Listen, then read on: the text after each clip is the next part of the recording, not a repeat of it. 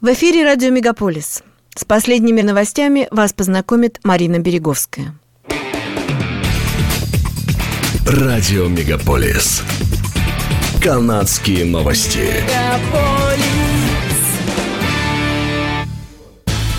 В начале этой недели канадцы получили от федерального правительства первую в этом году компенсацию за налог на выбросы углекислого газа.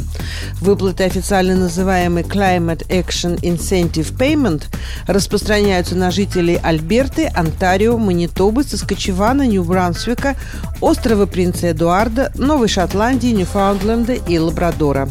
Они автоматически получили компенсацию в виде прямого депозита или чека, если они подали декларацию о подоходе подоходном налоге и пособиях.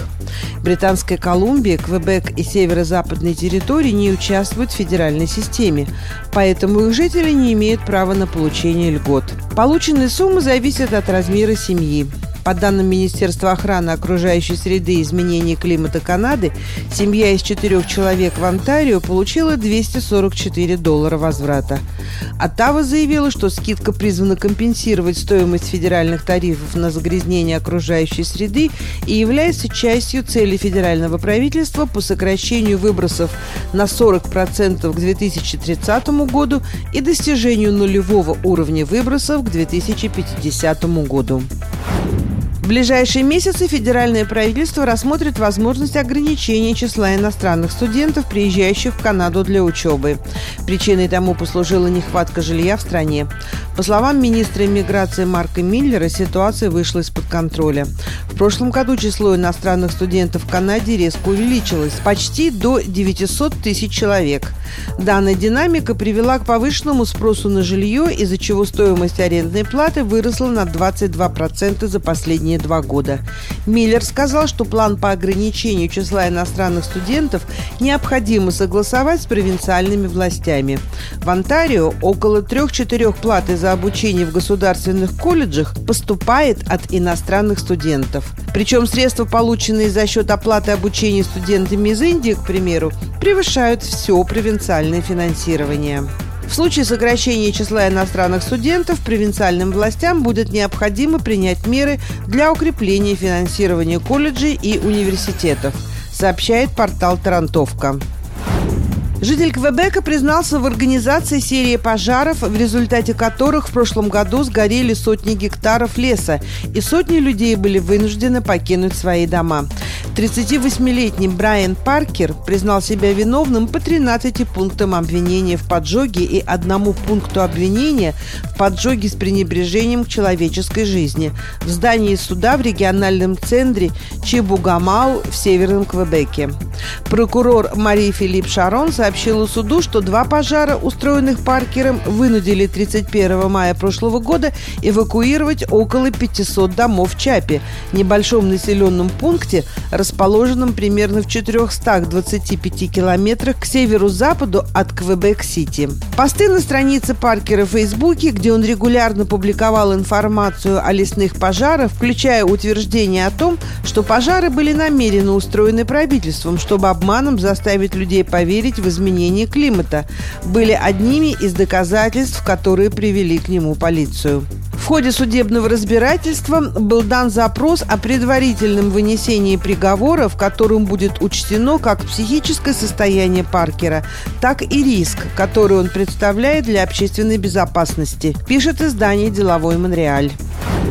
Согласно заявлению, сделанному министром здравоохранения Онтарио Сильвии Джонс, положение закона, принятого в мае, позволит коммерческим и некоммерческим клиникам проводить операции, покрываемые планом медицинского страхования ОХИП – Охватываемые процедуры включают операцию по удалению катаракты, МРТ и КТ, минимальные гинекологические операции, а также замену коленного и тазобедренного суставов. Джон сообщила, что на сегодняшний день в Онтарио действует более 900 местных хирургических и диагностических центров. Начиная с весны этого года правительство даст зеленый свет большому количеству центров на проведение этих операций. Больница Онтарио в это же время властями предупреждают о большем, чем обычно, количестве пациентов и более длительном времени ожидания в отделениях неотложной помощи. Внутренний отчет Ontario Health, полученный CTV News, показывает, что около 10% пациентов ждали более 40 часов, чтобы получить место в отделении неотложной помощи провинции. Ночной снегопад завалил юго-запад Британской Колумбии, что привело к закрытию школ по всему региону и затруднению движения. Министерство окружающей среды Канады сообщает, что к вечеру среды в некоторых местах выпало до 20 сантиметров снега, благодаря осадкам, движущимся со стороны Тихого океана. Предупреждение о снегопаде действует для всего Ванкувера, Виктории, Уислера, Саншайн-Косты и большей части юга провинции.